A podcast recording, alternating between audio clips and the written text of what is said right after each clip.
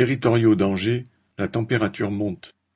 À Angers, depuis début novembre, des travailleurs de la ville et de l'agglomération se sont retrouvés à plusieurs reprises et de plus en plus nombreux sur le parvis de la mairie pour revendiquer de meilleures rémunérations. C'est du côté des ASVP, parfois surnommées pervenches, que le mécontentement a commencé à s'exprimer. Elles en ont assez d'être payées juste au-dessus du SMIC, même avec de l'ancienneté, pour un travail en extérieur toute l'année, à respirer les gaz des voitures. En plus de se modérer sur les PV, elles ont montré l'exemple en se rassemblant à une vingtaine devant l'hôtel de ville, en faisant sonner leurs sifflets. Puis ce sont les jardiniers qui ont haussé le ton, à la fois contre les bas salaires et contre les externalisations. Le recours aux entreprises privées se généralise dans ce secteur, ce qui fait que les agents municipaux des parcs et jardins sont de plus en plus relégués aux tâches répétitives. Au fil des ans, les effectifs ont fondu, comme pour préparer une privatisation encore plus poussée. Des banderoles, jardiniers en colère, ont fleuri à l'entrée des parcs.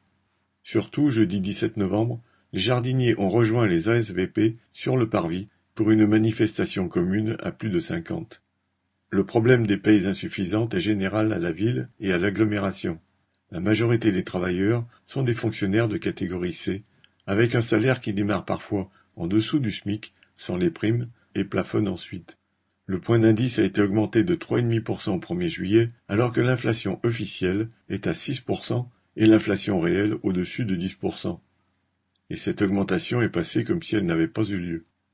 Alors des travailleurs d'autres secteurs ont rejoint les rangs des protestataires, qui sont passés à 150 lundi 21, puis à 200 jeudi 24 et lundi 28, journée où ils ont bloqué le tramway pendant plus d'une heure. Ces regroupements sur le temps de midi, à l'appel d'une intersyndicale CGT-FO Sud CFDT-CFTC, ont permis à des agents employés dans des services éclatés géographiquement propreté publique, eau, assainissement, voirie, collecte des déchets, déchetterie, piscine, bibliothèque, etc., de discuter ensemble des objectifs et des moyens de leur lutte. Les syndicats, soulignant qu'il ne dépend pas du maire de relever le point d'indice, insistent sur les leviers dont ils disposent tout de même. Ils pourraient augmenter la prime IFSE, dite prime service public, de 150 euros ou encore augmenter le montant du chèque déjeuner, de la participation employeur à la mutuelle et des primes semestrielles pour qu'elles ressemblent un peu plus à ce que les travailleurs appellent un vrai treizième mois. Lundi 28 novembre, un nouveau rassemblement a eu lieu à 18 heures pour interpeller le conseil municipal. Un autre était prévu jeudi 1er décembre. Sortant de son silence, le maire a promis d'ouvrir le 15 décembre de vraies négociations avec les syndicats.